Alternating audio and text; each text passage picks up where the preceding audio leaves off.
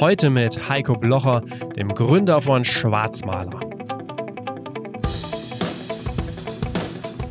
Also wenn der deutsche Röstmeister und der deutsche Latteartmeister bei dir Kaffee bestellen und Merchprodukte bestellen, dann ist es nicht mehr nur irgendwie was, das einfach Szene-Leute gut finden, sondern dann hat halt das Produkt auch eine geile Qualität und die Marke einfach inzwischen auch einen, einen Namen mit was, das man ehrlich findet, das man unterstützen möchte und ist so Hand in Hand gegangen. Aber für mich ist nach wie vor also die Szene, die alternative Szene, das alternative Denken, sowohl privat als auch für Schwarzmaler enorm wichtig.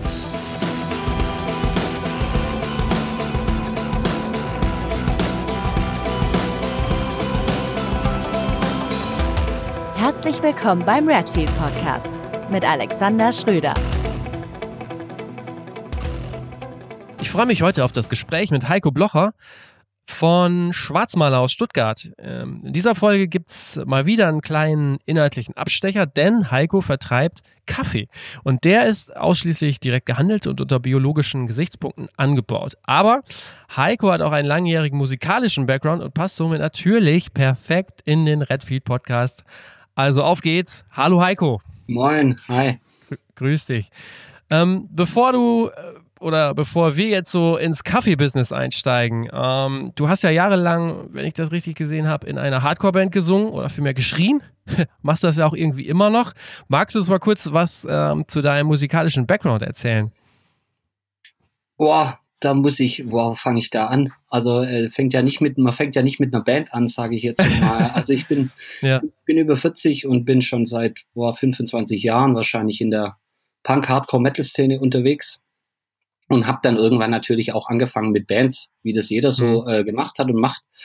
Ähm, aber meine allererste Band hieß All Riot, die kennt äh, außer hier im Süden wahrscheinlich äh, kein Schwein, war so ein bisschen Rumpelpunk. Jugendhaus und dann ähm, bin ich irgendwann bei Crisis Never Ends eingestiegen. 2004 war das. Mhm. Und äh, da war ich bis zum Ende dann dabei, bis 2009. So, da waren wir auch viel unterwegs damals. Und äh, danach habe ich wieder mit Teilen dieser Band auch was Neues gemacht. Äh, geht eher Richtung Hardcore Deliver heißt die Band.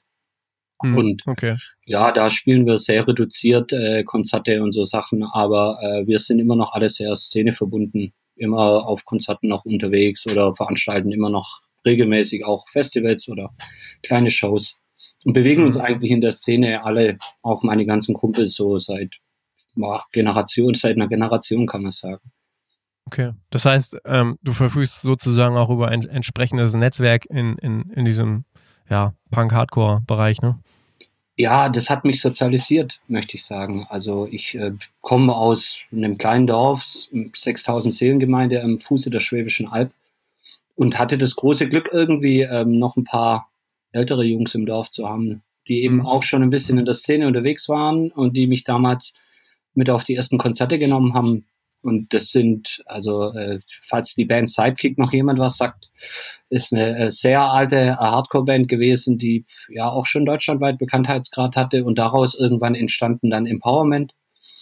Also der, äh, ja. der Joggers ist quasi aus meinem Dorf und ähm, so bin ich da ein bisschen mit reingerutscht damals. Die erste Scheibe, die ich gehört habe, war bei meinem Bruder äh, Gangrene. Es war seine erste und letzte äh, Scheibe in diesem Genre so und mhm. äh, für mich war es der Anfang. Okay. Und seither fühle ich mich da wohl und habe okay. viel, viel gesehen und habe äh, ja auch äh, ja, viel Veränderung miterlebt, aber es ist immer noch die Szene, in der ich mich persönlich am mhm. besten aufgehoben fühle. Okay.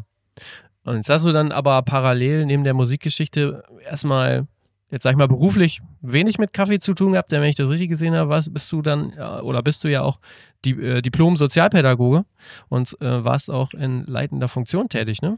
Ja, ich habe also ich habe ziemlich viel gelernt, kann man so sagen. Ich habe ähm, ja.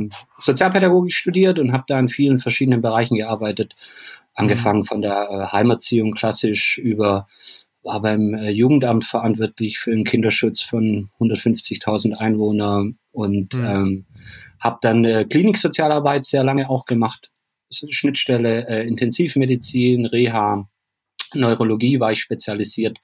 Und äh, irgendwann war mir aber das ein bisschen zu wenig, weil ich einfach ein bisschen mehr entscheiden und mehr steuern wollte und nicht nur das machen wollte, was andere für richtig halten und habe dann äh, nochmal was studiert, habe dann einen Master noch gemacht in äh, Betriebswirtschaft, aber speziell für Non-Profit-Unternehmen und bin dann danach ähm, gelandet bei einer äh, Fortbildungsakademie für Erwachsenenbildung und habe dort einen akademischen Weiterbildungsbereich geleitet. Und äh, okay. Café lief parallel seit äh, 2011. So, ich hab, das hast du, das hast du parallel äh, im Nebengewerbe sozusagen ja. gestartet. Also ich habe, äh, der Plan war nie äh, mit Kaffee meine Miete zu bezahlen, sondern mhm. Kaffee war für mich eine Leidenschaft, war für mich.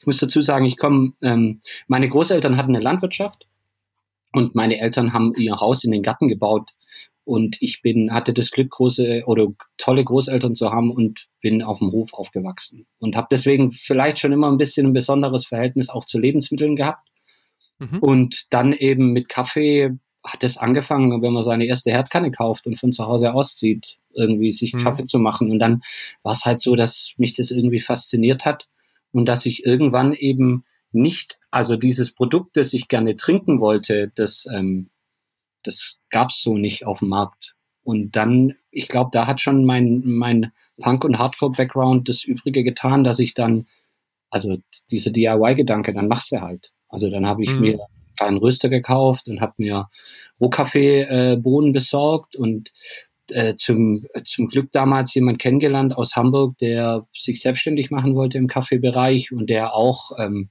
ah, Kirchheim Tech kenne ich, war ich auch schon mit der Antifa unterwegs. Und dann hatten wir irgendwie sofort ein Match und äh, mhm. wir waren damals, also so 2010, 2011 heutzutage ist es, gehört es ja zum guten Ton, als Baristi irgendwie tätowiert zu sein oder alternativ auszusehen. Damals war das noch nicht so. Also da war mhm. ich ein Paradiesvogel in der in der Kaffeeszene. Und so hat sich dann in, das entwickelt und ähm, habe ich äh, festgestellt, dass ich das irgendwie ganz gut kann. Und der Kaffee, den ich äh, gemacht habe, also alle Freunde, Verwandtschaft wollten nur noch meinen Kaffee kaufen und trinken. Und da habe ich mich das erste Mal damit beschäftigt, wie denn das ist, wenn man sowas gewerblich macht. Ja. Und da bin ich ganz schnell zurückgerudert, weil Kaffeerösten ist so ein bisschen wie Schnapsbrennen. Also man, äh, da gibt es eine spezielle Steuer, die anfällt, wenn man Rohkaffee veredelt. Und da hat man Zoll im Haus und dann muss man gucken, ja. dass man zollfreien Raum hat, etc. Also es ist relativ kompliziert, wenn man das jetzt nur so ein bisschen, also nebenher zum Verkaufen machen will. Mhm. Und dann äh, bin ich Kooperationen eingegangen damals und habe das so ach, langsam wachsen lassen. Früher hatte ich ein Paket die Woche, das bestellt wurde und dann waren es zwei und dann waren es eins am Tag.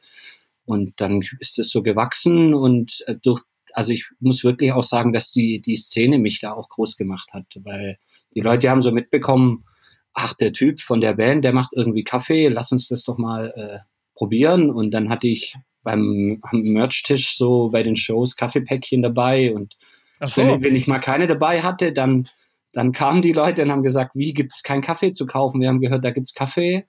Ähm, der erste Kaffee hieß dann auch wie meine Band Deliver so Deliver, ja. Deliver Re okay. Release One und hatte dann auch eine Verbundenheit dazu und dann hat, hat einfach irgendwie durch die Qualität, die ich anbiete, in Kombination mit die Art und Weise, wie ich das mache und, und was es für ein Produkt ist, ist es so langsam gewachsen und gewachsen.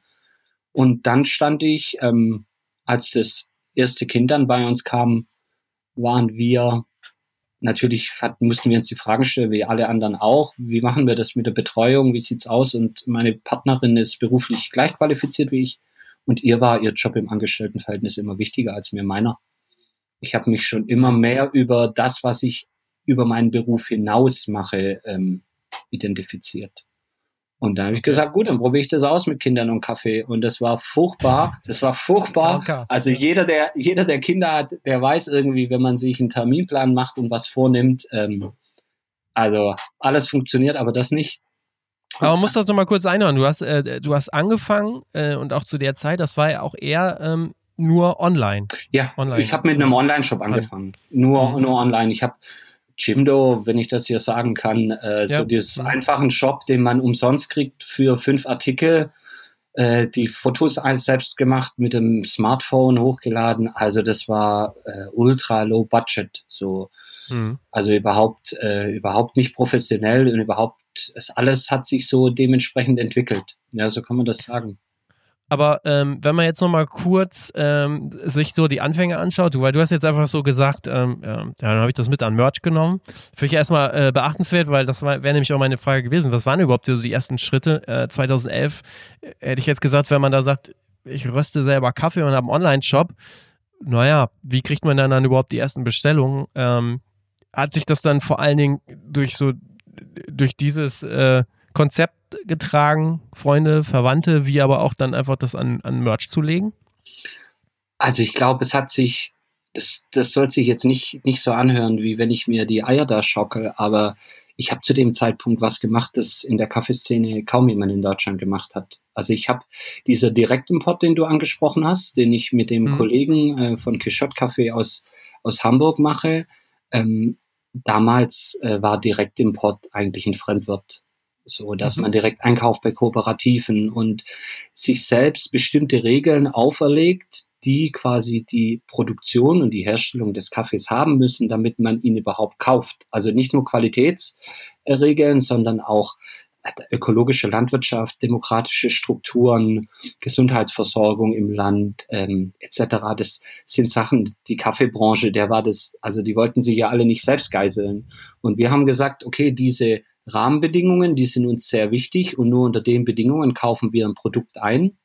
Und das hat sich dann so, war damals auch ein Alleinstellungsmerkmal. Und mhm. ich, durch das, dass ich so lange eben in der Szene irgendwie unterwegs bin und mit, mit, der, mit den Bands auch echt viel gespielt habe und ich, ich wage jetzt mal so ein bisschen äh, zu sagen, diese Generation von damals, die Szene war deutlich kleiner als heute und die Verbundenheit vielleicht auch deshalb größer. Wir sind auch privat auch viel auf Konzerte gefahren, um Bands anzuschauen. Es ist, ich habe immer noch mit sehr, sehr vielen Leuten von damals persönlichen Kontakt.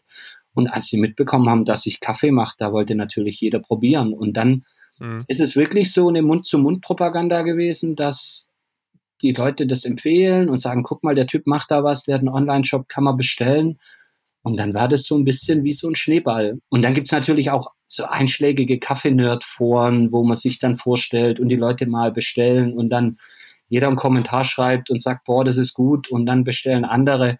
Und so entwickelt sich das dann. Und dann kamen mhm. irgendwann die sozialen Plattformen dazu, wie Facebook, Instagram, wo natürlich auch so, oh, das gefällt dem, das kann mir auch gefallen, so dazu kam. Und so hat sich das alles ähm, wirklich so ein bisschen mit, mit zum richtigen Zeitpunkt am richtigen Ort und das Richtige gemacht zu haben, hat sich das ganz gut entwickelt und ich habe äh, bis heute äh, keinen einzigen Euro in irgendwelche Werbung investiert. Also ich habe nie, oh, nie eine, okay. ich habe nie eine Anzeige irgendwo geschalten. Ich habe nie. Wahnsinn. Also das Einzige, was ich mache, ist so, wenn Freunde irgendwie Konzerte machen und sagen, ey, äh, wir machen Flyer, sollen wir dein Logo drauf machen, bezahlst du die Druckkosten und so. So Zeugs mache ich natürlich gerne, aber oder meine Tour zu präsentieren oder so Zeugs. Aber dass ich irgendwo, äh, ich, also das hört ich ist wirklich auch immer doof, wenn Leute mich anschreiben und ich die Sachen gut finde, die die machen und dann mit Anzeigen, ich sage, ey, tut mir echt leid, aber ich ertrinke in Arbeit, ich will gar nicht mehr Kaffee verkaufen,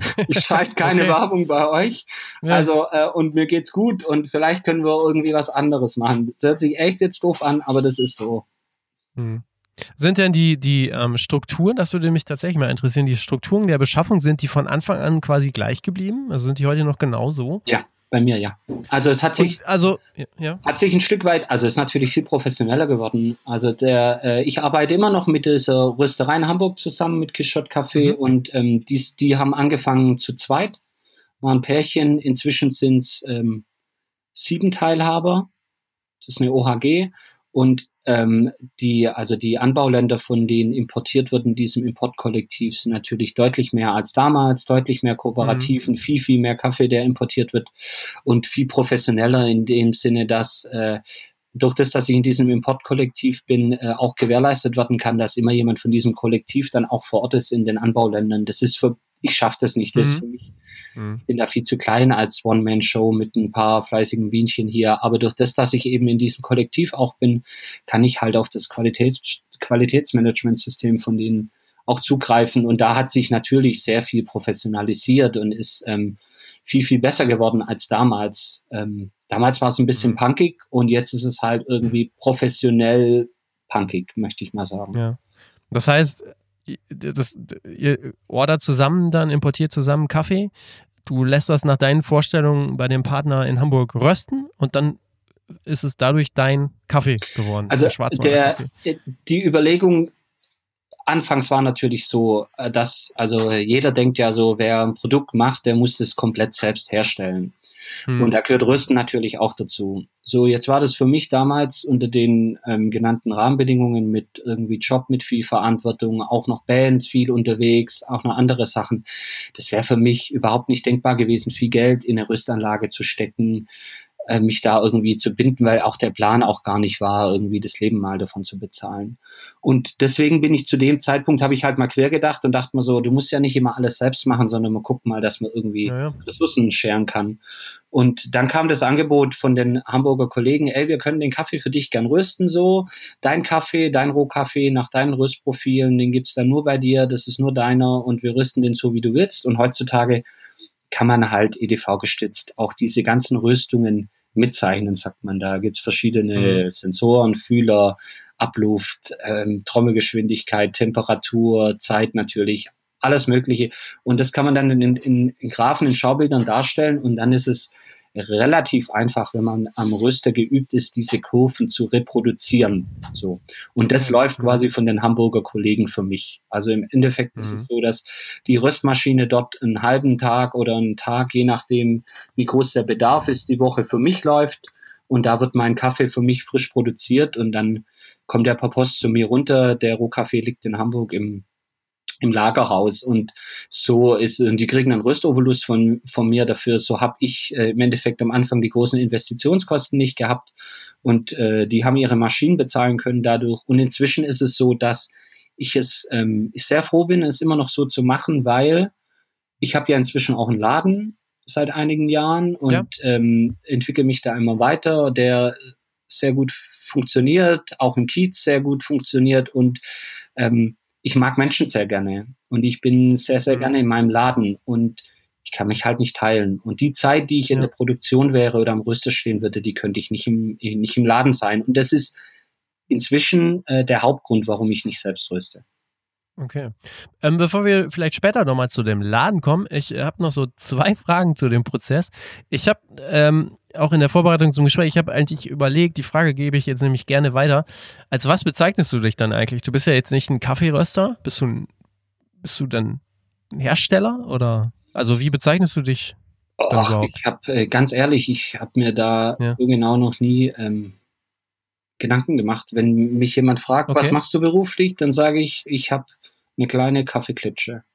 Und dann sagt er, ja, wie, was heißt eine Kaffeeklitsche? Und dann sagt, naja, ich habe einen ich hab einen Laden und habe meinen eigenen Kaffee ähm, und habe einen großen Onlinehandel und habe deutschlandweit 30 Gastronomen und dann äh, kommen die Augen und sagen sie, äh, was, aber so, wie machst du das? Und dann ist es immer noch ein bisschen erklärungsbedürftig, weil mhm. man halt aus den klassischen Kaffeeröstereien halt so typisch äh, Hamburg, Speicherstadtrösterei, mhm. gläserne Rösterei, wo man reingehen kann, gucken kann, was passiert da. Aber wie das Prozedere ja jetzt alles abläuft, ähm, das weiß ja eigentlich keiner, der sich jetzt nicht explizit mit Kaffee beschäftigt. Ja. Und da, für mich ist es immer am einfachsten, das ein bisschen flapsig zu sagen, weil, also ich würde mich auch nie als äh, Barista bezeichnen. Und zwar, also ich kann, ich wage zu behaupten, dass ich ganz schön viel an der Kaffeemaschine kann so und dass ich sehr viel über dieses Produkt Kaffee äh, weiß, aber ich bin, glaube ich, ein ganz, ganz guter Allrounder. Also ich kann, mhm. kann Maschinen auch reparieren, ich kann einen sehr guten Espresso machen, ich kann okay Latte Art, ich kenne mich mit Anbau aus ein bisschen, ich kenn, kann mich mit Veredeln, mit Rüsten aus so. Aber ich würde jetzt nicht, ähm, ich hört sich jetzt ein bisschen doof an, aber ich möchte mich gar nicht auf eins dieser Dinge reduzieren, weil ich finde, ähm, dieses Produkt ist viel, viel mehr. Also ich bin jetzt nicht so als klassisch, wie man sagt, beim, bei Bands oder so, Meister Tontechniker. So. Also mhm. das bin ich nicht, sondern ich bin die Band, der Tontechniker und der, äh, der Mercher und der Backliner, irgendwie alles zusammen. und vielleicht kann man sich es am besten vorstellen wie so ein Äffle, das äh, so ein Tambourin am Fuß hat und irgendwie eine Glockenstelle an der Hand und ein Mikrofon und man sich komischerweise dann doch anhören kann, was der macht. So, so würde ich okay. mich ein bisschen bezeichnen. Okay. Ähm, wie viel, wie viel Tonnen oder Kilo ähm, Kaffee vertreibst du denn so im Jahr? Äh, ist äh, schwierig zu sagen, weil das jedes Jahr äh, Ja. immer mehr ist. So, aber ich habe Also es wächst, ja. ich habe letztes, äh, äh, also für das die Kalender oder ich kann, ich rechne nicht in Kalenderjahren und zwar kurze Erklärung. Ich muss im Mai wissen, äh, welchen Rohkaffee ich benötige von Oktober bis Oktober des Jahres. Also ich muss sehr weit vorausdenken, weil natürlich äh, Ernte, Kauf, äh, Import hierher, Lagerung, Rüsten. Und letztes Jahr habe ich ähm, 8,5 Tonnen Rohkaffee importiert Okay. hat bei mir, also ist nicht gleich die Anzahl an Röstkaffee. Ähm, je dunkler man Kaffee röstet, desto mehr hat man Gewichtsverlust und Rösteinbrand. Ich habe zwischen 18 und 20 Prozent Rösteinbrand. Also das kannst du wegrechnen.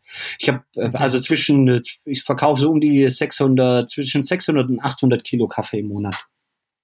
Okay. Und das Wissen so über Kaffee, das hast du dir eigentlich so selber dann einfach irgendwie so angeeignet. Ja, ich So habe DIY-mäßig. Ich habe viel, hab viel gelesen, natürlich. Also Mhm. äh, man, man liest natürlich viel äh, im Internet, in irgendwelchen ähm, Fachliteraturen, Büchern, wobei man auch sagen muss, dass äh, Kaffee sehr lange jetzt, was, äh, wenn man es jetzt mal von der chemischen und physikalischen Seite betrachtet, ist äh, äh, es sehr lange sich nicht die Leute damit auseinandergesetzt haben, was da wirklich passiert und wie man darauf einwirken kann. Das kam erst so in den letzten, letzten 10, 15 Jahren. Ähm, deswegen gibt's richtig gute Literatur zu dem, zu der Sache auch erst in, in der Neuzeit, seit zwei, drei Jahren. Aber ähm, ich bin ja so Netzwerker und äh, Austausch mit Kollegen. Also äh, und vor allem Fehler machen und diese begreifen. Mhm. Also ich habe unfassbar viele Fehler gemacht, aber ich habe halt auch Mhm. irgendwie gemerkt, was man machen muss, damit sich das Produkt anders auswirkt. Und deswegen arbeite ich, glaube ich, auch an sowohl an der Maschine als auch was meinen Vertrieb und so betrifft und auch allgemein, wie, wie Schwarzmaler auftritt. Ich arbeite sehr viel anders als andere und mir ist aber sehr viel bewusst, wie viele sagen, wie es funktionieren muss und ich genieße es anders zu machen und zu sehen, dass es trotzdem funktioniert. Äh, Also du meinst in, der- in der Herstellung. Ja, in der Herstellung, aber auch ja. äh, in der Vermarktung oder auch in der Zubereitung. Mhm. Ähm, und da ist es, in, da ist es einfach inzwischen auch so, dass ich da einfach meinen Fundus habe, auf den ich zurückgreifen kann und da auch selbstbewusst sein kann, dass es einfach auch Mhm. gut schmeckt und gut funktioniert, was ich mache, obwohl ich es vielleicht ein bisschen anders anpacke, wie wenn jetzt jemand das von der Pike auf lernen würde. Okay. Jetzt hast du eben gesagt, anders anpacken ist auch nochmal ein ganz gutes Stichwort. Jetzt hast du ja äh, gesagt, ihr habt dann, äh, oder du hast dann Ladenlokal auch äh, aufgemacht. Ähm, das stelle ich mir ja dann doch auch als sehr großen Schritt eigentlich so vor. War das wirklich so? Oder kam diese Vision, dass du das irgendwie auch nochmal machen möchtest, relativ früh schon auf? Also irgendwann braucht man äh, Lagerplatz, mehr Lagerplatz so. Und irgendwann will man die Pakete nicht mehr in der Küche verpacken und den Kaffee nicht mehr im Keller oder im Dachboden lagern. So äh, war das. Und dann ist mir, habe ich lange geguckt nach Gewerbeeinheiten, die irgendwie bezahlbar sind, mit wenig Fixkosten, die fußläufig für mich zu erreichen sind. Und es ist echt, also schwierig. Hat Mhm. aber dann irgendwann komischerweise ziemlich zeitgleich damit geklappt, dass äh, mein erster Sohn auf die Welt kam und ich dann in Elternzeit gegangen bin. Und dann habe ich die Räumlichkeiten angemietet und ähm, das waren von Fixkosten war das so, dass ich wusste, okay, ich kann das auf jeden Fall stemmen von meinen, von dem, was ich die letzten Monate und Jahre so umgesetzt oder verdient habe. Und ähm, es war, ich habe dann, also es, ich habe immer gesagt, mein kleines Wohnzimmer, der hatte nur zwölf Quadratmeter, mein Ladenraum.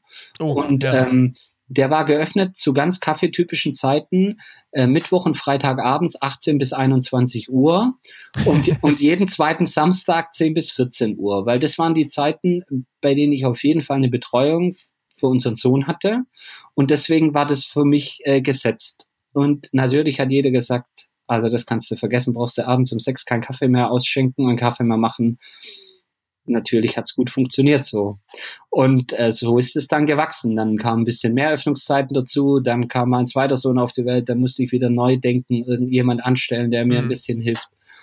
Und äh, so hat sich das dann entwickelt und ähm, ist dann mit immer mehr Öffnungszeiten immer voller und der Laden war wirklich irgendwann viel zu klein, der war immer brechend voll und dann bin ich jetzt vor ziemlich genau einem Jahr umgezogen in größere, schönere Räumlichkeiten an einem besseren Platz. Und da. Und das, das funktionierte vor allen Dingen dann auch einfach schon durch die, durch die, Vergangenheit, durch die, die, was du im Online-Shop eigentlich so aufgebaut hast? Ja, das, also durch das und natürlich hatte ich in Stuttgart, mhm. ich hatte zu meinem Online-Shop parallel schon Gastronomen. Also ich hatte nicht nur Privatkunden, okay. mhm. sondern ich habe äh, einen Gastronomen in Stuttgart das, äh, gehabt, das Captor Mentoso. Das ist ähm, Leuten, die in der Szene hier unterwegs sind, ein Begriff. Das ist auch so ein bisschen eine Szenebar und Szenekneipe.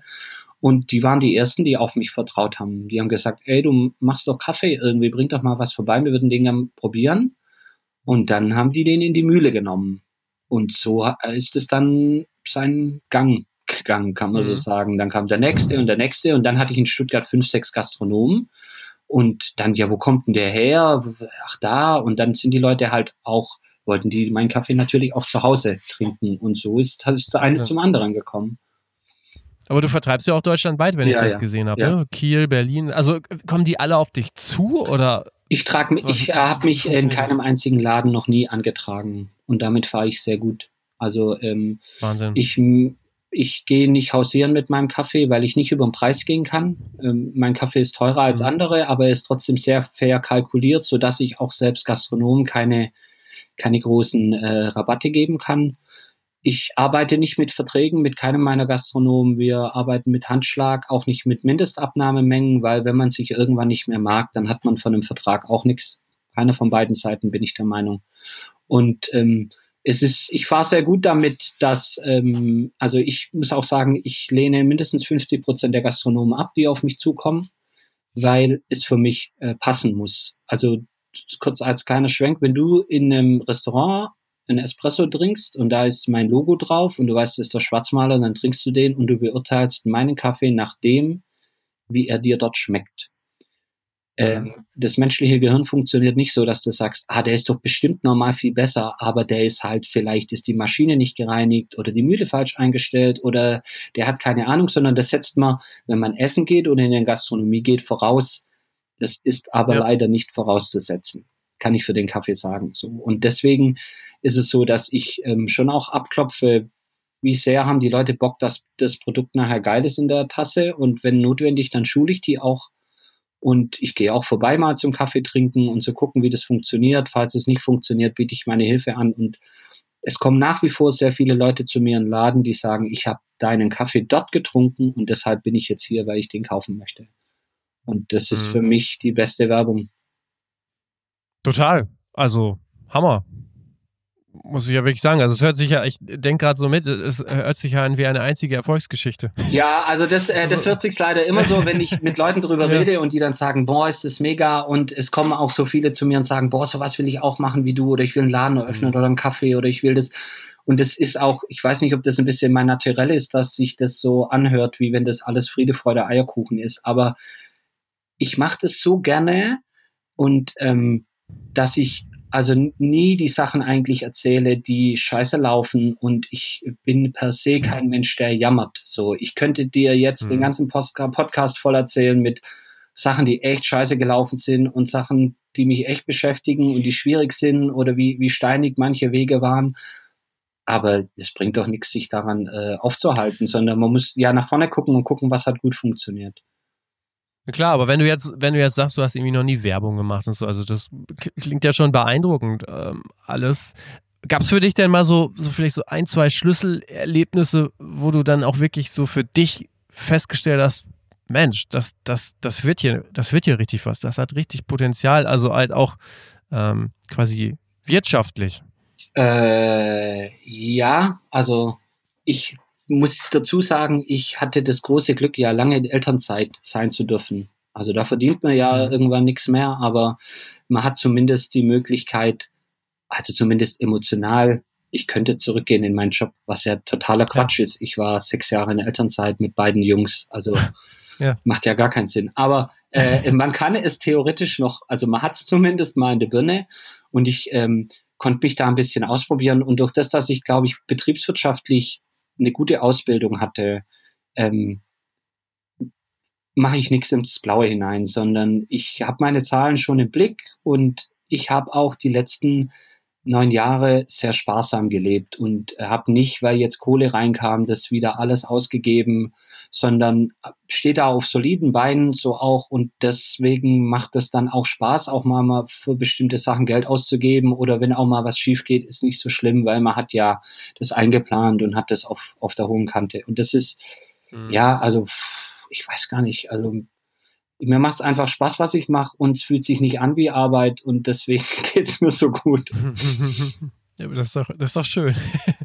ähm, lass uns mal so ein bisschen über ja, die, die Marke Schwarzmaler eigentlich sprechen, weil ich muss ja schon sagen, da wo du musikalisch herkommst, das findet sich ja alles auch wieder ein, ein wenig in, in, in, in Schwar im Schwarzmaler.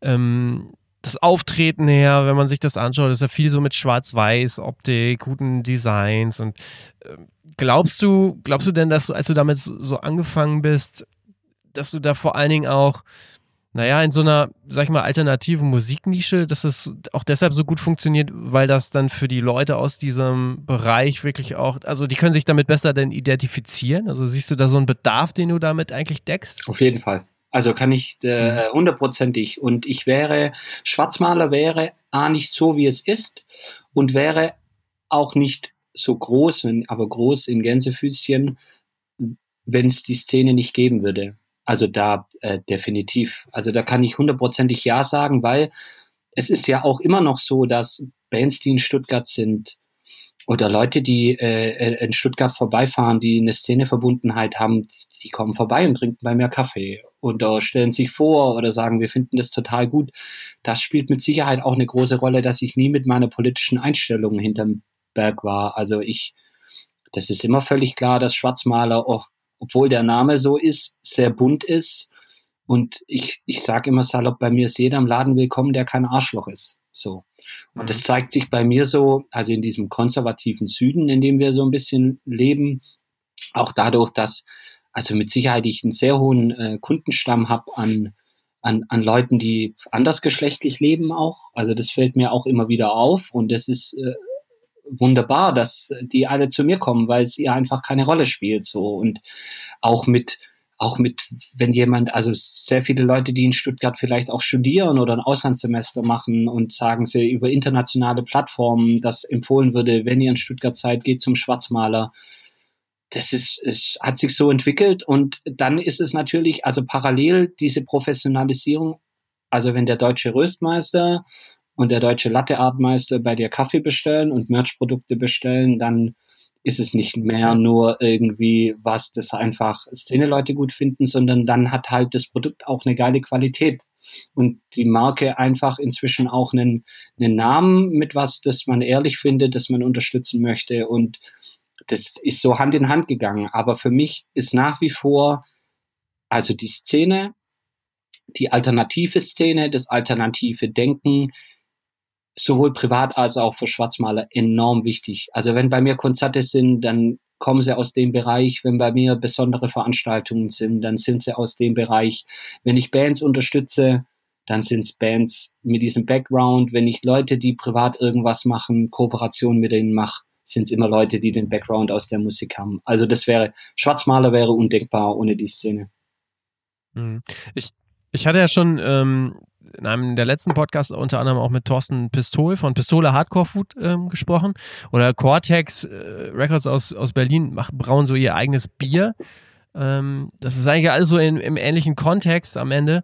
Äh, kennst du eigentlich auch noch andere Unternehmen, die so ähnlich unterwegs sind im, im, im, in der gleichen Szene? Also aus dem Food-Bereich so? Ja, also ich finde so, äh, unsere Generation ist ja, irgendwann spielt man nicht mehr in Bands oder man veranstaltet keine Konzerte mehr. Und wenn man dann beruflich so ein bisschen es schafft, ähm, in seiner Leidenschaft zu landen, dann kann es ganz, also ist die Wahrscheinlichkeit sehr hoch, dass die Leute dann selbstständig in dem Bereich sind. Zum Beispiel die, in Stuttgart gibt es ein mega veganes Deli, super yummy, die Kati, kenne ich schon über 20 ja. Jahre, auch in der, äh, in der Szene unterwegs gewesen. Oder äh, Leute, die äh, die Gastronomien machen, also zum Beispiel dieses, mhm. ähm, dieses Café Blattgold in Kiel, die auch Gastronomen von mir sind, das auch aus der Hardcore-Szene entstanden, oder die Kombüse in Mannheim, ähm, ein veganes Restaurant, der, der Michael Dester, Teamkiller-Schlagzeuger ähm, und ähm, Und jetzt, ach, wie heißen sie nochmal? Spirit Crusher, Schlagzeuger, auch schon mhm. ewig lang in der Szene, Ludwig, Ludwigshafen schon seit 20 Jahren Konzerte irgendwie gemacht. Mit so Leuten, also die kommen zwangsläufig dann auch, auch ein Stück weit äh, auf mich zu oder die Wege kreuzen sich irgendwann, weil da einfach äh, coole Sachen dann laufen. In, hm, Stutt in. Stuttgart zum Beispiel gibt es äh, äh, einen Craft-Bier-Laden, die auch ihr eigenes Bier machen. Der Jan ist der äh, Gitarrist von Empowerment, auch ein sehr guter Freund von mir, der da auch arbeitet und so. Also ich, ich glaube, da gibt's da gibt's sehr viele, die da was, die da was machen. Oder die Hardcore Help Foundation zum Beispiel, der Rico, mit dem ich immer wieder auch Kooperationssachen ja. mache. Mit Cortex wird was kommen, weil ich einen David und Andy schon ganz, ganz lange kenne. Und da da, da will man, dann hat man auch Bock irgendwie Kooperationen und Sachen zu machen. Hm. Jetzt habe ich so das Gefühl, ich bin jetzt nicht wirklich so in dieser Szene, sag ich mal, drin, also äh, Kaffee-Szene, ähm, Kaffee-Röster und so weiter, aber ich sehe schon eigentlich seit, seit vielen oder seit einigen Jahren nehme ich das so wahr. Hier, äh, ich kann sagen, Melle ist so zwischen Bielefeld und, und, und Osnabrück, dass es da auch selbst in Melle gibt es mittlerweile einen Kaffee, die selber rösten im ganz kleinen Rahmen. Also dass es da durchaus immer mehr gibt ähm, und ähm, dass die sich alle sehr viel Mühe geben und man ja auch irgendwie das Gefühl hat, dass, dass alle, alle diese ganzen Cafés, die selber rösten, die, die so spezial ich sag mal, in diesem speziellen, speziellen Nische unterwegs sind. Das sieht also immer sehr modern, sehr schön, sehr heimelig so aus, ähm, weil damit ja auch mit dem Kaffeegenuss eine gewisse Leichtigkeit oder ein Lebensgefühl einhergeht. Glaubst du, ähm, gerade auch im Hinblick auf, auf so wie du deine Marke aufgestellt hast, auch optisch, dass man das auch eigentlich immer machen muss, weil ähm, es wahrscheinlich schwer ist, sage ich jetzt mal, ähm, die, sonst jemanden überhaupt erstmal in deinen Laden zu bekommen oder zu, zu, dazu zu bringen, den Kaffee zu probieren? Die Frage ist ja, was, äh, was möchte man ähm, machen? Also es gibt ja mhm. Produkte im, also muss es ja mal so sehen, es gibt äh, in jedem Bereich, also mir wird jetzt keiner einfallen, in dem es das nicht gibt, es gibt in jedem Bereich Produkte im Supermarkt, die von sehr großen Konzernen hergestellt werden, die ähm, in einem Preis hergestellt werden können, den niemand, egal in welchem Bereich du unterwegs bist, unterbieten kannst, so im privaten Bereich. Die, es gibt ja Gründe, warum diese kleinen Läden irgendwann verschwunden sind. Also die es vor 20, 30 Jahren gab, diese Tante Emma Läden, diese kleinen Schneidereien, alles, was es da so gab. Und ich glaube, ähm, man muss heutzutage, wenn man ein Produkt hat, dann muss das, hat es in der Regel einen höheren Preis als diese konventionelle Supermarktware. Und dieser höhere Preis dafür, ich sage jetzt bewusst, braucht, dafür braucht der Kunde eine Rechtfertigung. Weil er kauft nicht das gleiche Produkt woanders, weil es da teurer ist, es ist aber nicht besser, er muss einen Umweg machen und der Typ, der da arbeitet, also so nett ist der auch nicht, dass er den unterstützen muss. Verstehst du? Also man muss schon, mhm. man muss natürlich irgendwas transportieren. Und da hat, und ja, da klar. hat für mich ähm, Kaffee, weil ich eben Kaffee mache, aber jetzt als Kaffee meine ich jetzt alles, was es bei mir gibt, von den Shirts über die Tassen und und und. Da geht es für mich um, um Transportieren von einem Lebensgefühl und von einer Lebenseinstellung vor allem. Und für mich hat, ähm, ich weiß nicht, ob du die, äh, die, die Motorhead-Documentary gesehen hast, ähm, bei der Dave Grohl so äh, viel interviewt wird. Und der hat für mich einen Satz gesagt damals, da habe ich mich total wiedergefunden. Der, den hätte ich auch sagen können so. Und der sagte zu mhm. Bands, äh, wenn das sie live sieht, irgendwie, es geht doch nur darum, dass du eine Connection machst. Also dass quasi ja. die Leute, die im Publikum stehen, mit den Leuten, die auf der Bühne stehen, dass es da quasi irgendeine Konnektivität gibt, weil man dann sich wahrgenommen fühlt, sowohl das Publikum als auch der Musiker. Und ich finde, das ist in viele andere Bereiche total übertragbar. Und es muss auch zwischen dem, für mich, zwischen einem guten Produkt mit einer guten Qualität, zwischen, es muss irgendeine Art der Verbindung hergestellt werden und die kann man unterschiedlich herstellen. Und das hat jetzt nicht mal Verkaufsargumente oder betriebswirtschaftlich, sondern warum soll jemand was bei dir kaufen, wenn es A nicht besser, äh, nicht schöner, nicht äh, anders ist? also will ja keiner haben. Also in unserer, in unserer sehr individualisierten Gesellschaft, in der wir äh, leben. Also es geht ja egal, ob es um, um Wein geht, um Bier geht, um Kaffee geht, um äh, andere Dinge, um Musik geht oder so. Man, man, wenn man man braucht ja irgendwie eine Rechtfertigung dafür, dass man mehr Geld ausgibt für ein Produkt, als man es müsste.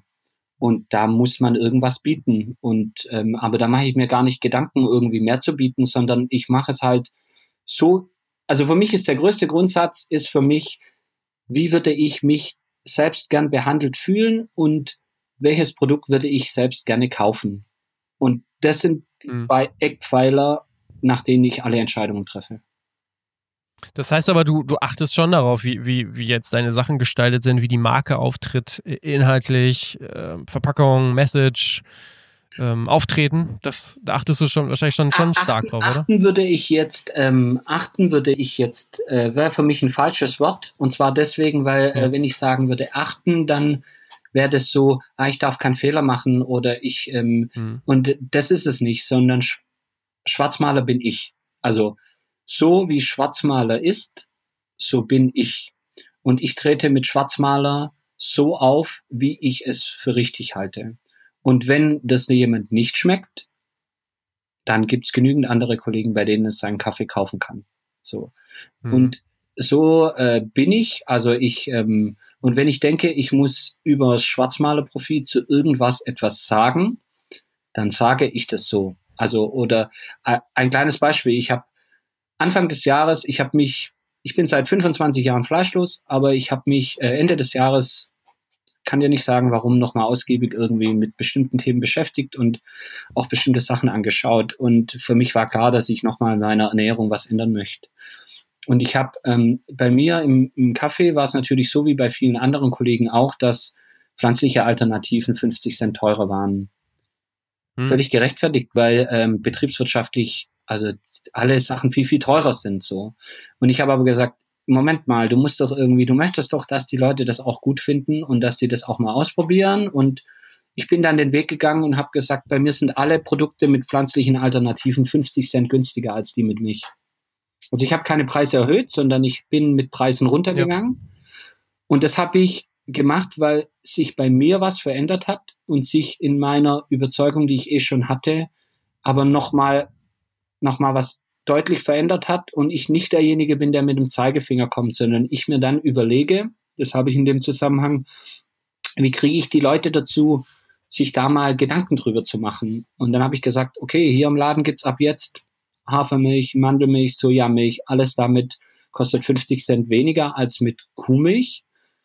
Und es war überhaupt kein Gedanke, dass ich da eine Werbung machen möchte oder auf den Zocker gestellt würde. Das hat sich dann ganz krass entwickelt, wurde mhm. deutschlandweit und europaweit geteilt, weil also Zeitungsartikel, weil das anscheinend niemand macht also gar niemand so. Ich frag, habe mich dann gefragt, warum kam noch nie jemand auf die Idee? Aber das sind, das sind so Sachen. Ich meine, da hätte man mich auch haten können, weißt du dafür. Also da hätte ein Shitstorm ja. über mich reinbrechen können, so mit, was fällt dir eigentlich ein, wieder so und ist aber anders angekommen und es gab sehr, sehr viele Unterstützer und vielleicht haben deswegen die anderen auch die Schnauze gehalten.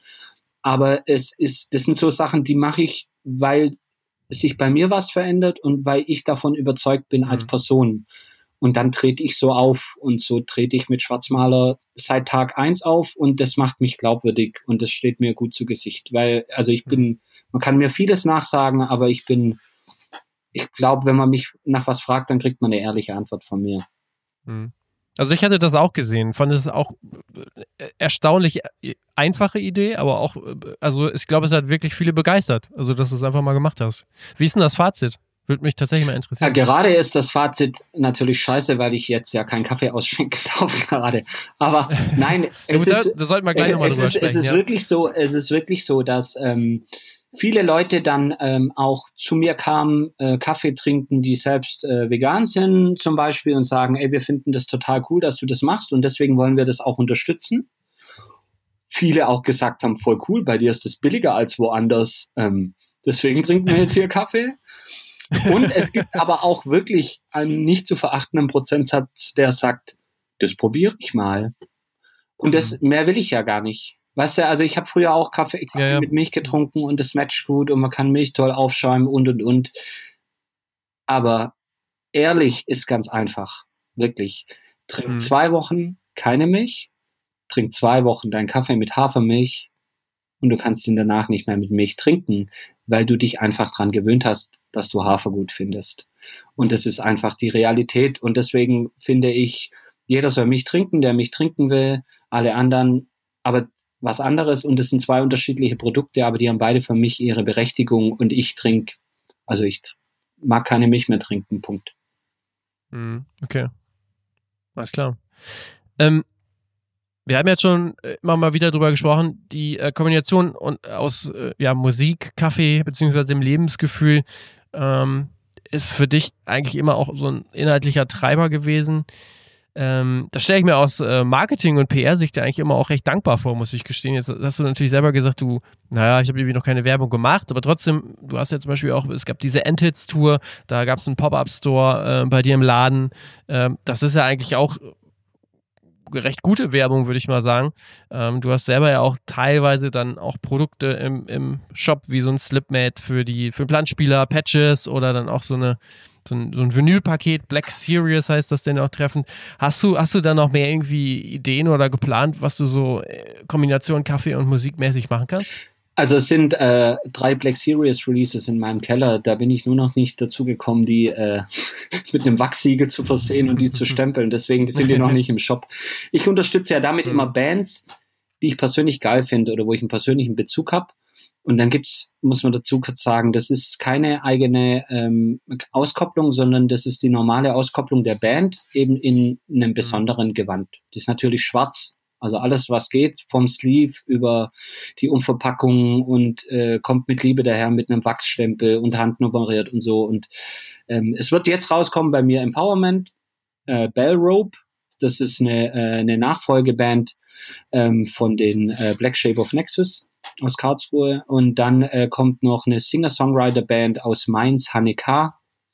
Ähm, die ich auch auf mhm. ganz verrückten Wegen kennengelernt habe. Die drei kommen als nächstes. Ich machte, die letzten waren AYS ähm, und ähm, ist ausverkauft. Helen Beck, gute Freunde von mir, auch schon weg. Und so Sachen mache ich einfach äh, eher gerne, um ein bisschen was zurückzugeben. Also ich verkaufe die so, mhm. da bleibt, also da bleibt nichts hängen, muss ich ganz ehrlich sagen, sondern da geht's mir eher so drum, die Szeneverbundenheit auch weiterhin zu haben und äh, einfach mit Leuten zusammenarbeiten, die ich gern habe. Und dann ist so ein bisschen was in der Schublade mit dem Cortex. Aber da war schon mehrmals was in der Schublade und wir sind beide halt auch immer äh, unfassbar busy und dann macht man es halt ja. wieder nicht oder es kommt wieder was dazwischen. Aber das ist fest geplant, ja. dass wir da äh, auf jeden Fall äh, mal was machen und dann mache ich immer mal wieder auch so, also das mit, mit Endhits zum Beispiel, das ist so, ich kenne halt Neuse, ähm, witzigerweise persönlich gar nicht so lange, sondern viel äh, über E-Mail-Kontakt und andere Sachen. Und eigentlich geht es aber darum, weil der Norbert Buchmacher, der Daniel Kramer, die Band, die bei äh, auf dem äh, Label ist und auch bei dieser Labeltour und so dabei war, der Nobby war unser allererster Mercher bei Crisis.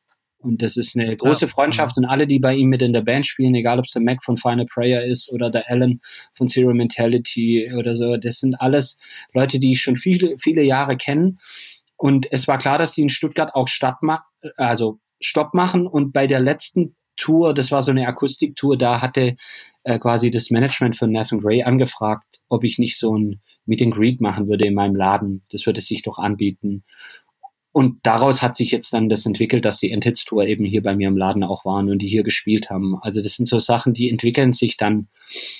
Oder als Madball da waren, das ist halt auch, wir haben mit denen gespielt und äh, natürlich kennt man sich ein bisschen so, aber der Tourmanager, der Rob von denen, ähm, den kenne ich schon sehr, sehr lange. Und der sagte, ey Heiko, wir wollen vorbeikommen, Kaffee trinken morgen früh. Und dann standen die wirklich um acht da und waren drei Stunden bei mir und haben äh, vom äh, Cappuccino über Gin alles äh, so und zu den Donuts und so. Das ist alles nicht, weil ich die Leute anschreibe und sage, ey, ihr müsst vorbeikommen, wir müssen Fotos machen, sondern das ist eher aus Eigeninteresse. Und ich habe dann ein großes Interesse, die Leute persönlich kennenzulernen und biete ihnen die Plattform. Und oftmals mache ich so Sachen, da ist der Laden abgeschlossen und zu und wir machen keine Fotos und niemand kriegt das mit und äh, die Leute waren trotzdem da so. Und das ist, also ich habe, das ist mir wichtig, weil äh, da komme ich her und ich verfolge die Szene immer noch viel und bin immer noch viel auf Konzerten und mag viele Leute da sehr gerne und deswegen wird das auch immer so mein, mein Standbein so sein, mit dem ich Kontakt habe. Also es hat gar nichts mit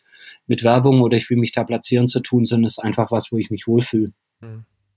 Naja, aber man kann, könnte natürlich schon auch mehr in die Richtung denken, der, um, um weiter auch vielleicht zu wachsen. Ne? Beziehungsweise andersrum, Bands und Labels suchen ja eigentlich auch immer wieder neue Absatzkanäle. Und ähm, wenn du dann natürlich so ein schönes Paket schnüren kannst, ein spezielles, könnte ja Sinn machen, ne? Oder vielleicht dann auch wieder so weit denken, du hast ja jetzt, äh, wenn ich das richtig gesehen habe, auch ähm, quasi nur vier Kaffeeröstungen so im Angebot, ob man dann vielleicht für eine Band eine spezielle Kaffeeröstung macht oder, oder Das, das gab es alles schon.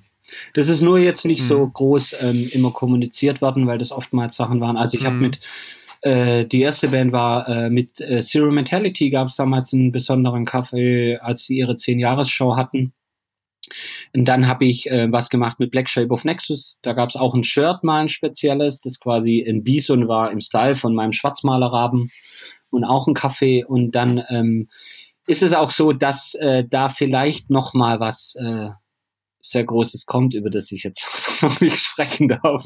So, aber es ist, okay. ähm, du denkst natürlich in ähm, in Unternehmen, also Strukturen so mit Absätzen und so Sachen, ich muss wirklich dazu sagen, meistens ist es so, man stellt sich da was Falsches drunter vor, das steht in keinem Verhältnis zum Aufwand. Also wenn ich jetzt einen neuen Kaffee entwickle, ähm, den Kaffee, einen speziellen Kaffee, ich muss neue Label machen, ich brauche Verpackungen, ich muss gucken, äh, wie viel ich davon brauche. Dann lebt Kaffee von seiner, wie viele Nahrungsmittel von seiner Frische. Das heißt, du kannst das nicht ein halbes Jahr vorproduzieren oder so. Ähm, das sind so Sachen, da, ähm, da kann man schon an seine, an seine Grenzen kommen und da kann man sich auch ganz schön verkalkulieren.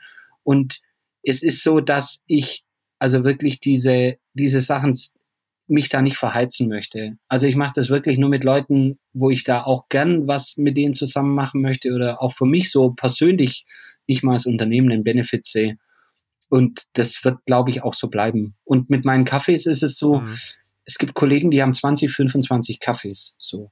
Jetzt sage ich, trinkst du Kaffee eigentlich? Ja. ja. Also jetzt stell dir mal vor, du gehst in so einen Laden, einen Spezialitätenröster, und dann gehst du da rein und der, da ist jemand, vielleicht hast du Glück und es gibt jemand, der dich berät. Und dann ähm, soll der dich beraten, welcher seine 28 Kaffees jetzt auf dich passt. Okay. Hm. Das geht nicht. Also so. Okay, verstehe, ja. Der, also die, die, Leute, die da arbeiten, sage ich in der Regel, vielleicht außer dem Inhaber, die kennen oftmals nicht mal alle 28 Kaffees im Geschmack oder in- und auswendig oder so. Und warum ich so reduziert bei mir bin, ist, ich kenne alle meine Kaffees in- und auswendig, in allen Zubereitungsarten, unter jeglichen Bedingungen. Und ich kann jedem, der kommt, einen wirklich guten Tipp geben, wie er den Kaffee für sich richtig geil macht, dass der richtig gut für ihn schmeckt. Und ich bin der Meinung, man muss nicht alles machen. Ich habe ich hab mich spezialisiert auf sehr dunkle Röstaromen und so Sachen. Es gibt Leute, die mögen sehr fruchtiges, helles Zeugs. Ich komme in meinen Laden und sage, ey, ganz ehrlich, kauf woanders, da wirst du glücklich, bei mir wirst du enttäuscht sein witzigerweise können die mit der Ehrlichkeit gar nicht umgehen, sind die, die am meisten dann kaufen. muss man wirklich, muss man so sagen. Und ich mache schon immer mal wieder so saisonal Sondercafés. Da gibt es so einen Comiczeichner, der heißt ja. Egon Forever. Mhm. Ähm, so macht so Strichmännchen. Mit ja. dem habe ich einen Sonderkaffee mal gemacht. Das dann, dann importiere ich zum Beispiel noch eine höhere Qualität an Kaffee, vielleicht 200 Kilo. Und mache dann einen Sonderkaffee, den gibt's dann irgendwie drei oder sechs Monate, je nachdem, wie lang der reicht. Und das ist eher so was, wo ich mich dann ein bisschen spezialisiert habe. Da kommt auch bald, dieses Jahr kommt ein spezieller Kaffee für French Press. Das ist eine Zubereitungsart, die ich unheimlich schätze. Und der wird heißen, das goldene Instrument. Ach. Warum, warum weshalb wird dann erklärt, wenn es irgendwann mal Sinn macht, einen neuen Kaffee rauszubringen, weil jetzt gerade mhm. schlechte Zeit. Was ist denn, was ist denn, wenn du jetzt so einen neuen Kaffee äh, rausbringst, was ist da so dein wichtigster äh, Kanal, um das kundzutun? Also Social Media? Für, für mich sind die, äh, die wichtigsten Kanäle sind für mich Facebook und Instagram. Ich mache nichts anderes. Ich mhm. habe äh, noch nie seit äh, neun Jahren äh, einen E-Mail-Newsletter verschickt.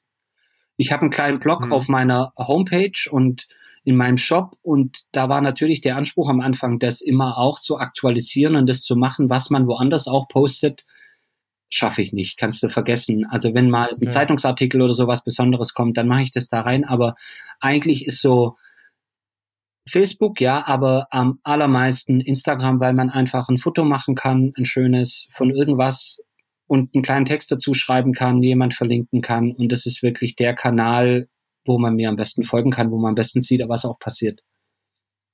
Mhm. Was sind so, was ist so dein, dein wichtigster Absatzkanal? Also wenn man es jetzt mal vielleicht so von den Umsätzen, von den Umsatzanteilen sich anguckt, stationärer Handel im Vergleich zu Online-Shop oder auch sogar diesen Vertrieb an die, an die 30 äh, Also ich habe ähm, glücklicherweise immer sehr großen Wert drauf gelegt, auf äh, nicht nur auf einem Bein zu stehen. Also Wachstum ist viel, viel ja. schneller, wenn du dich konzentrierst auf eine Sparte.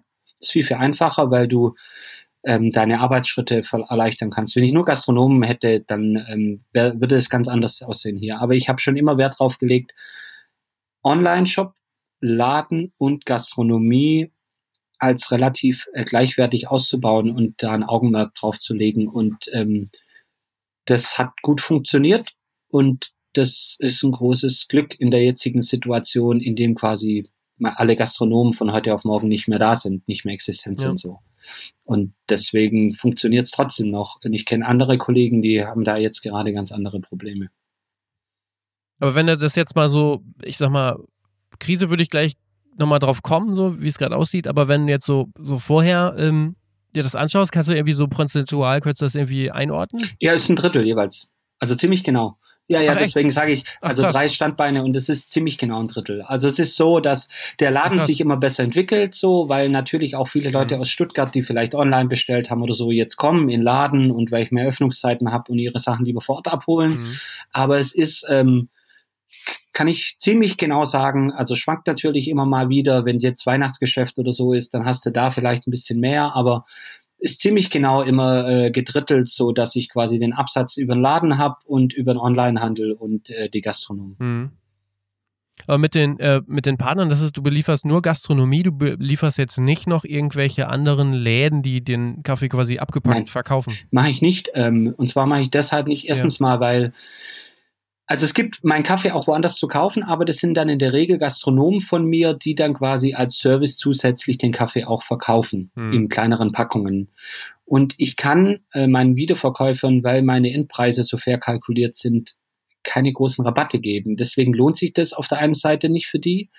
Und das Zweite ist auch so, dass ähm, natürlich auch also die, also die Beratung ist wichtig so und auch die Frische des Produkts. Und ich hätte schon in großen Ketten stehen können im Regal süddeutschlandweit oder deutschlandweit, aber da hast du dann mhm. halt das Problem irgendwie, dann musst du dich optisch unterscheiden von anderen, dann musst du eventuell ein Biosiegel drauf haben, weil der Kunde von den 20 Kaffees nur die fünf vom Biosiegel für ihn interessant sind und dann steht dein Kaffee ein halbes Jahr irgendwie im Regal und äh, das sind Sachen, die kann ich dann mhm. nicht so beeinflussen und ähm, ich habe mich dagegen entschieden und ich fahre sehr gut damit.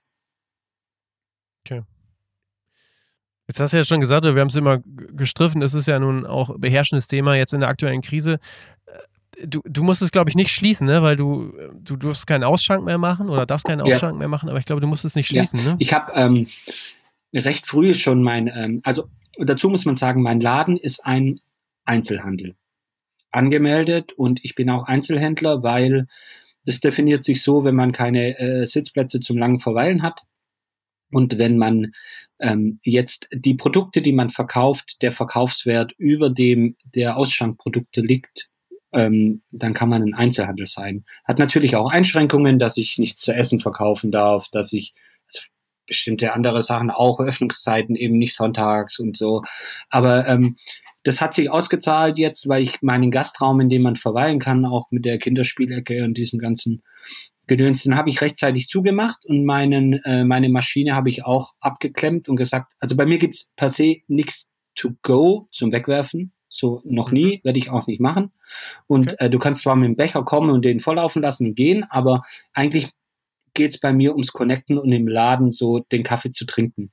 Und das war mir recht früh klar, dass das, dass ich dieses Risiko auch nicht tragen will und dass das auch keinen Sinn macht. Und ich habe schon vor diesen ganzen Länderverordnungen meinen Kaffeeausschank ausgesetzt. Und deswegen das, war das überhaupt nie Thema. Also ich musste da überhaupt nicht keine schnellen Entscheidungen treffen. Die Kunden wussten es dann auch schon und ähm, da Kaffee äh, ein Grundnahrungsmittel ist, ist also Rüstkaffee ist mit sieben Prozent besteuert. Deswegen ähm, ist es auch so, dass mir dann irgendwann sogar die Stadt äh, Stuttgart Systemrelevanz bescheinigt hat und sogar in ihre Verordnung mhm. aufgenommen hat, äh, das war ja lang, was sind Einzelhändler, was sind Lebensmitteleinzelhändler, wer darf offen haben, wer nicht. Und es wurden sogar ähm, explizit Kaffeeläden aufgenommen. Es gibt nicht so viele in Stuttgart. Also, da gibt es vielleicht so ein. Ja, ja Da gibt's, nein, nein, das heißt ja. nicht nur wegen, aber da gibt es vielleicht so fünf, sage ich jetzt mal. Also deswegen, Ja. das ist sehr wohl, sehr wohl auch gewollt gewesen, so dass man, dass diese, dieser Bereich auch weiterhin bedient wird. Und das ist auch, ähm, ich bin im Kiez, sehr, im Kiez sehr integriert hier so und das merkt man auch, dass das für die Leute wichtig ist, dass der Rollladen nicht unten ist. Mal gucken, was es nächste Woche noch bringt. Also, weil ab nächste Woche wir ja in Baden-Württemberg äh, Maskenpflicht haben, sowohl zum Einkaufen als zum Verkaufen. Und das wird natürlich schon nochmal eine andere Hausnummer, weil dann kannst du nicht mal mehr, also das lange Unterhalten geht ja eh nicht, aber das Lächeln fällt dann auch weg. Und da bin ich schon auch gespannt, was das mit mir und mit meinen Mhm. Kunden macht. Klar. Wie war denn die Situation jetzt überhaupt so für dich? Ich finde das gerade äh, trotz dieser ganzen Tragik ja auch äh, relativ interessant zu sehen, wie sich Dinge entwickeln. Ähm, ging bei dir Online-Bestellung in die Höhe oder ähm, wie ist da so die, die Entwicklung? Was hast du da gesehen? Also bei mir ist es, äh, ist es so, dass ähm, der Wegfall der Gastronomie durchaus und, und meinem Kaffee ausschank, das darf man auch nicht unterschätzen. Also einer Tasse Kaffee, Mhm. vor allem wenn man den Kaffee selbst produziert, da hat man natürlich schon eine Masche. Und ähm, die Mhm. habe ich natürlich ja auch nicht mehr im Laden. Aber ähm, es ist schon so, dass die Leute, die zu Hause sind, die trinken jetzt natürlich zu Hause Kaffee. Also das ist so, äh, wenn man denkt, es sind ja viele, sind ja den ganzen Tag arbeiten, trinken da ihren Kaffee, die bringen den da nicht mit. Und die merken plötzlich, wie viel Kaffee sie auch privat jetzt brauchen und kaufen. Und die kaufen den auch gern bei mir. ähm, und meine Online-Bestellungen, also ich erfahre auch viel Solidarität. Es gibt auch einige Kunden, die für Freunde bestellen als Geschenk und es dahin schicken lassen. Aber es ist mit Vorsicht zu genießen, weil es ist mit einem ganz, ganz anderen Arbeitsaufwand verbunden. Also ich arbeite mit Mischkalkulation, das heißt, wenn ich halt einen Gastronom habe, dem ich 30 Kilo in den Karton pack, eine Rechnung schreibe, der hat zwar ein bisschen Rabatt, aber da ist was dran verdient. Natürlich kosten die kleinen Packungen bei mir umgerechnet mehr wie eine Kilopackung, aber wenn du alle diese 30 Kilo oder ich sage jetzt mal diese 600 Kilo im Monat in 250 Gramm Tüten packen musst, der eine will es gemahlen für French Press, der andere für Herdkerne, der dritte will es als Geschenk ohne Rechnung, der vierte will die Rechnung als PDF per E-Mail, da musst du Versandetiketten, musst es verschicken, musst dich mit DHL um, rumärgern. Mich frisst der Arbeitsaufwand auf. Also so muss ich es äh, ganz ehrlich sagen. Und es ist schon da so, dass Geld reinkommt und ähm, dass man sich, denke ich, keine Sorgen ähm, machen muss darüber, ob Schwarzmaler auch ähm, nach äh, dieser schwierigen Zeit existiert, wobei da auch äh, man sich fragen muss, wie lange diese Zeit irgendwie geht. Ähm, Leute wie, Mhm. also ich lag da bisher nicht so falsch mit meinen Prognosen. Mein Unternehmen und auch viele Kollegen von mir, die werden das erst deutlich später merken in ihren Zahlen. Und zwar deshalb, weil wenn die Mhm. Gastronomien, es werden einige nicht wieder öffnen, es werden einigen werden so Spezialitätenprodukte wie ich zu teuer sein. Und die, die äh, weiterhin bei einem bleiben, die werden mit Sicherheit entweder, weil sie räumlich nicht die Möglichkeit haben oder weil die Kunden eben vorsichtiger sind, werden lange nicht den Absatz haben wie davor. Das heißt, mein Gastronomiebereich wird sich gewaltig verändern und der Privatkundenbereich wird sich auch wieder wird wieder sich gesund schrumpfen. Die Leute gehen wieder arbeiten, die kaufen weniger Kaffee und die Erfahrung ist einfach auch, dass Solidarität nicht über eine große Durststrecke aufrechtzuerhalten ist. Das muss man einfach sagen. Also ich merke das, wir haben, in Stuttgart gibt es ein Modell, das heißt Lokalsupport, da kann man Trinkgeld spenden. Da habe ich mich auch Mhm. angemeldet und zwar deshalb, weil natürlich bei uns jetzt auch 90 Prozent Kartenzahlung im Laden stattfindet und da gibt man eben so kein Trinkgeld. Und meine Mitarbeiter kriegen zwar echt einen tollen Stundenlohn, aber die kriegen echt auch immer mega viel Trinkgeld, weil die sich auch so viel Mühe geben. Und es ist halt eine Wertschätzung und es fällt gerade weg. Und da habe ich versucht, einen Weg zu finden und man kann uns jetzt virtuell Trinkgeld geben. Und da kam Okay, wirklich ja. viel zusammen, auch am Anfang. Aber man merkt auch schon da, dass es so abebbt. Und das ist auch verständlich und vollkommen okay. Aber ich, ähm, diese Solidarität, auch finanziell, ich meine, es gibt viel mehr Unsicherheit, weil viele noch nicht arbeiten gehen können. Was passiert mit meinem Job? Man hört, dass die Firmen jetzt schon planen, abzubauen und so. Die Leute erhalten ihre Bugs jetzt auch schon wieder ein bisschen mehr zusammen, als es vielleicht am Anfang war. Und mein Unternehmen wird diese, selbst wenn wir diese Krise in relativ kurzer Zeit in den Griff bekommen, dann werden wir die Auswirkungen Also mindestens ein Jahr, wenn nicht mehrere Jahre, werden wir zu kämpfen haben, bis wir wieder da sind, wo wir waren. Da bin ich davon überzeugt. Mhm. Wie ist denn die Situation in Baden-Württemberg jetzt bei euch generell so hinter sich hin, äh, hinsichtlich der Unterstützung so vom Land? Also man hört ja, was so gerade unternehmerische Soforthilfen angeht, hört man ja quasi von jedem äh, Bundesland was anderes. Also äh, es gehört irgendwie in Hamburg dauert das alles ewig, in Berlin nach zwei Tagen hatten die ersten ihr Geld. Äh, Bayern, glaube ich, auch ähnlich. Wie sieht es da aktuell so bei euch also aus? Also ich habe auch einen Antrag auf Soforthilfe gestellt. So, ähm, deswegen kann mhm. ich dazu auch was sagen. Ich habe den deswegen gestellt, weil ähm, aus den bekannten Gründen, die ich gerade gesagt habe, weil es schwer äh, vorherzusehen ist und weil natürlich also uns ein Riesen, also vom Umsatz ein Riesenbrocken weggebrochen ist und so. Ähm, und das haben wir ähm, da angemerkt und geltend gemacht. Das wurde uns auch genehmigt. Ähm, es war so, dass ich ähm, nicht sofort einen Antrag gestellt habe, weil ich A gesagt habe, es gibt mit Sicherheit anderen, bei denen brennt es noch mehr. Also ich kann, ich habe meine Fixkosten kann ich schon irgendwie so, habe ich besser im Blick als vielleicht andere, die auch viele Mitarbeiter haben. Und da habe ich dann schon gedacht, also es sollen zuerst mal andere irgendwie da durchgewunken werden. Ich habe es dann gemacht, der Antrag, ich fand den, wobei ich da auch vielleicht kein Paradebeispiel bin, weil ich mit so Sachen recht geübt bin, aufgrund meiner Jobs, die ich gemacht habe. Ich fand es sehr einfach auszufüllen, ich fand es sehr unbürokratisch da ich schon eine IHK-Nummer habe ähm, und schon lange bei der IHK bin, musste mein Antrag an die IHK. Der wurde innerhalb, also ich habe den abends um elf gestellt, morgens um acht. Vermutlich, als der Sachbearbeiter seinen Rechner hochgefahren hat, kam ich eine E-Mail automatisiert, dass er eingegangen ist. Mittags um 16 mhm. Uhr, dass er begutachtet wurde und an die äh, L-Bank zur Auszahlung weitergeleitet wurde. War ich total, war ich total okay. überrascht, wie schnell das geht. So, und dann ist bei mir zuerst mal zehn Tage nichts passiert. Und dann dachte ich mir so, hä, irgendwie strange. Also prüfen die jetzt nochmal irgendwas oder äh, also wollen die Unterlagen nach? Da meldet sich keiner. Äh, anrufen sollst du auch nicht. Und dann gibt's ja äh, Foren, wo man dann irgendwie auch auf Facebook und wir Röster untereinander, ich bin sehr gut in Deutschland und Europa vernetzt mit anderen Röstern, so wie läuft das in anderen Bundesländern.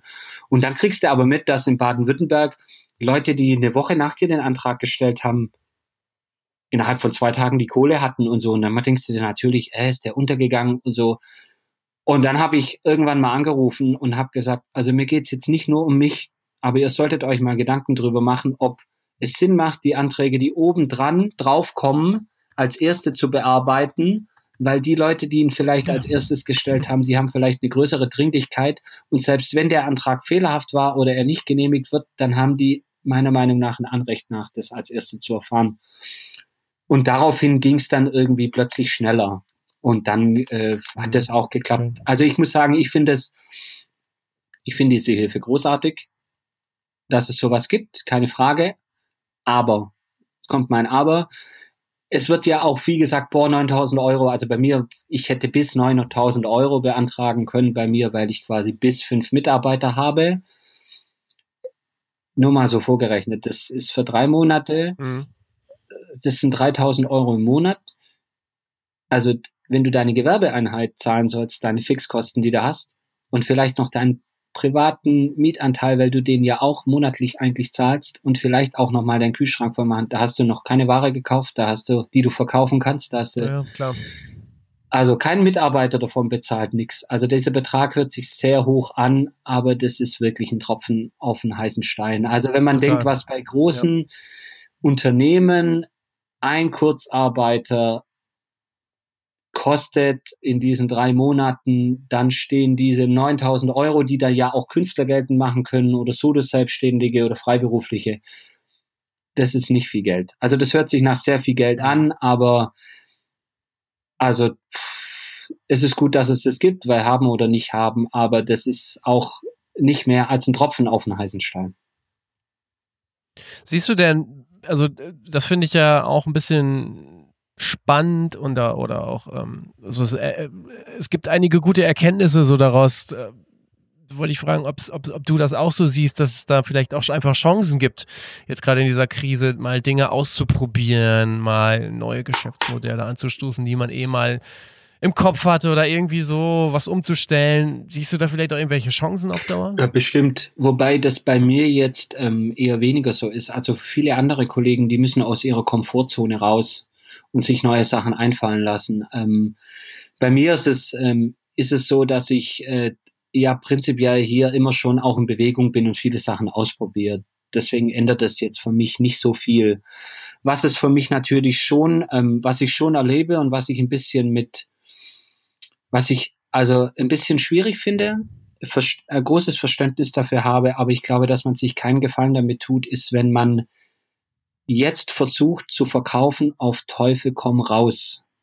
Also ich kenne auch in meiner, in, in meiner Kaffeeszene gibt's viele Kollegen, die jetzt kostenlos ausliefern, die über äh, keine mhm. Versandkosten, die über 30 Prozent Rabatt gehen beim Produkt dauerhaft.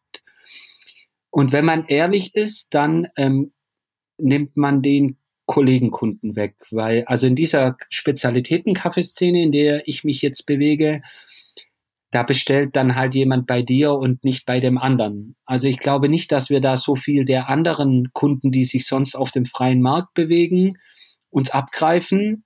Das glaube ich nicht, sondern es ist eher so, dass die Kollegen, dass die dann von Kollegen bei einem bestellen, weil es jetzt bei einem Versand kostenfrei ist. Und ich habe zum Beispiel noch nie mit so Sachen gearbeitet und was auch jetzt nicht, weil wie soll ich den Kunden erklären, dass ich später die Versandkosten wieder brauche?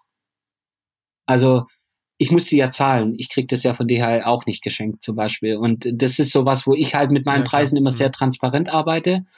Und ich, äh, ich erlebe zum Beispiel aber es auch so, dass Röstereien, Kollegen, die sehr, sehr gut gerade funktionieren, weil der Online-Markt irgendwie um 80 Prozent zugenommen hat, die dann ihre Online-Shops drei Tage zumachen und sagen, hey, bestellt jetzt mal bei den und den Kollegen, die können es brauchen, die machen auch guten Kaffee.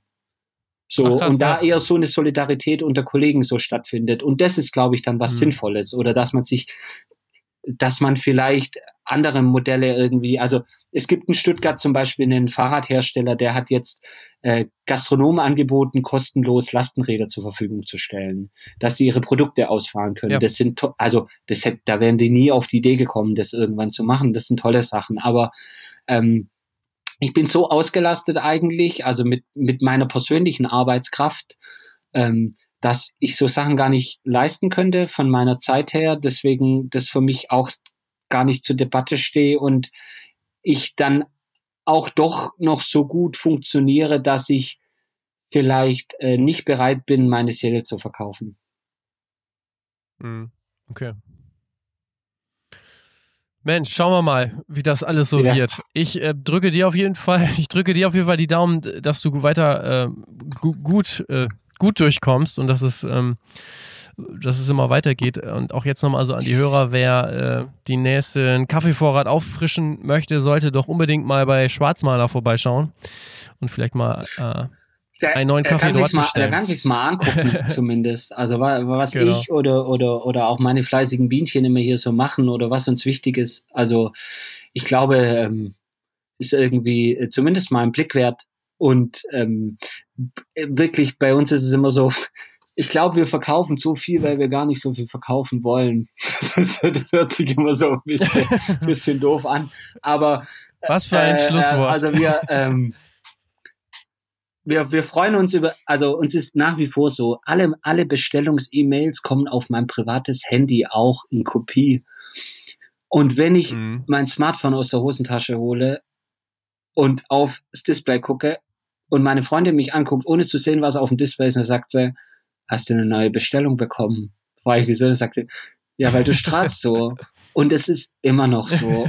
Und ähm, also wenn ihr mir ein Lächeln cool. aufs Gesicht za zaubern wollt, dann bestellt bei mir. Nein, soll kein, Ver soll, soll kein Verkaufsgespräch sein. Also ähm, guckt, was wir machen, weil ähm, wir geben uns echt Mühe damit. Und wenn ihr nur sagt, ihr findet es cool, aber ihr trinkt keinen Kaffee. Ich, äh, oh, das muss ich noch kurz sagen. Vielleicht gibt's auch bald Schwarztee bei mir. Ja. Ja, für die echt? Leute, weil ich habe echt auch gute Freunde, die keinen mm. Kaffee trinken und die sagen, ey, wir würden dich so gern supporten, aber wenn wir jetzt mit Kaffeeshirts rumlaufen nicht, oder ja. mit sowas, da sagt jeder, du bist doch der größte Kaffeehater auf der Welt. Und deswegen bin ich mit einem Kunden von mir, der Sri Lankese ist, der gute Connections zu äh, Schwarztee-Kooperativen äh, hat und Vielleicht gibt es da auch Ja. bald mal einen Schwarztee bei mir. Tatsächlich. Ah. Aber das ist jetzt nicht das große Projekt. Nein, nein, du, nein, nein, äh, nein. Das große. Projekt Also ist, weil du vorhin anderes. fragtest, mit, ähm, Ja. oh, Ja, ja. mit Bands oder was Besonderen. Und es gibt ähm, durchaus eine wirklich äh, tolle, äh, große Band, äh, die gern was mit mir machen würde und mit denen ich auch schon gern Aha. was machen würde, aber wo natürlich jetzt auch alles gecancelt ist, was dieses Jahr stattfindet und deswegen auch überhaupt nicht mehr drüber gesprochen würde. Ob wir das schaffen und ob Okay. wir das hinkriegen, aber das wäre geil. Deutsche, deutsche Band? Welche Deutsche Band Band? ist? Nee, Ah, Deutsche, nee, ist ob das eine deutsche deutsche Band ist. Nee, nee, ist keine deutsche Band. Ist, Ah, okay. ist eine Ja, Band, ist eine Band von, ähm, von Übersee. Mit viel Wasser, mit viel Wasser Ah, drumherum ja, okay. und so. Aber, ähm, Ah, Also, okay, okay. Also Gut, das, gut. Also deswegen, äh, aber es kann, du, das ist wie gesagt, also wir haben, wir sind da damals in Gespräche irgendwie, die sind auf mich zugekommen, haben gefragt, wäre da nicht was eine Möglichkeit und ich hätte gedacht, ja, total geil, Mhm. hätte ich voll Bock, aber wir müssen zuerst mal gucken, also das muss ja auch vom Budget immer passen, weißt du, und ich, äh, ich habe halt ein Produkt, das Mhm. halt, ich zahle halt viel für meinen Rohkaffee, den ich einkaufe, der kostet halt echt viel Geld und deswegen kann ich, ich kann halt nicht billiger hergeben als das, was er kostet und auch für tolle Bands, die ich sehr Klar. mag, nicht. Und dann gucken wir mal, ob wir da zusammenkommen oder nicht. Genau. Gut. Du, ich bedanke mich ganz herzlich für das Gespräch. Wünsche dir, wie gesagt, noch eine, noch eine, dass du da gut durchkommst durch die ganze Zeit. Und äh, ja, Hat du, mir, hat mir große Freude gemacht und äh, auch ich hat, sie, hat sich, also ich hat's dich jetzt mal so virtuell, anders dürfen wir es ja nicht, auch für die Anfrage, ähm, verfolgt den Podcast ja schon eine Weile, habe ich dir gesagt und ich finde es toll, was ihr macht und ähm, schön mit dir geplaudert zu haben. Meine sozialen Kontakte, also man hat es kaum gemerkt, ich rede gern und mich macht es fertig, so dass ich das nicht mehr haben kann und deswegen, also wir können das wöchentlich machen wegen mir, das soll mich vollkommen Ordnung. Ja, ich, ich zumindest, ich mach's ja wöchentlich. Also gut, ich wünsche dir was und ähm, Alles klar. gute Zeit Du. euch. Mach's gut. Ciao.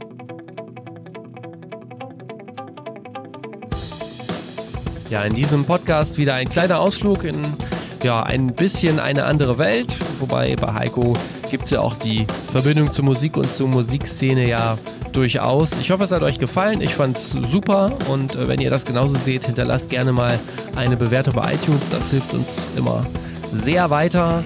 Ich spreche ja auch mit den Gästen immer wieder, ähm, teilweise oder auch wieder in der Spezialfolge mit Mike Strübe und Euse Ronsberger über die aktuelle Situation, wie es jeweils gerade aussieht. Habt das mit Heiko ja auch getan.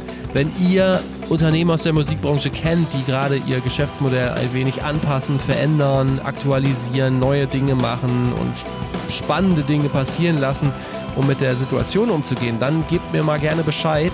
Ich bin da sehr auf der Suche nach ähm, solchen Geschäftsmodellen oder solchen Unternehmen, äh, auch gerade um neue äh, Podcast-Gäste zu finden. Also da bin ich um jeden Tipp und Hinweis dankbar und natürlich sowieso über Feedback. Ich wünsche euch noch ein paar schöne Tage. Wir hören uns nächste Woche wieder. Macht's gut, bleibt gesund. Ciao.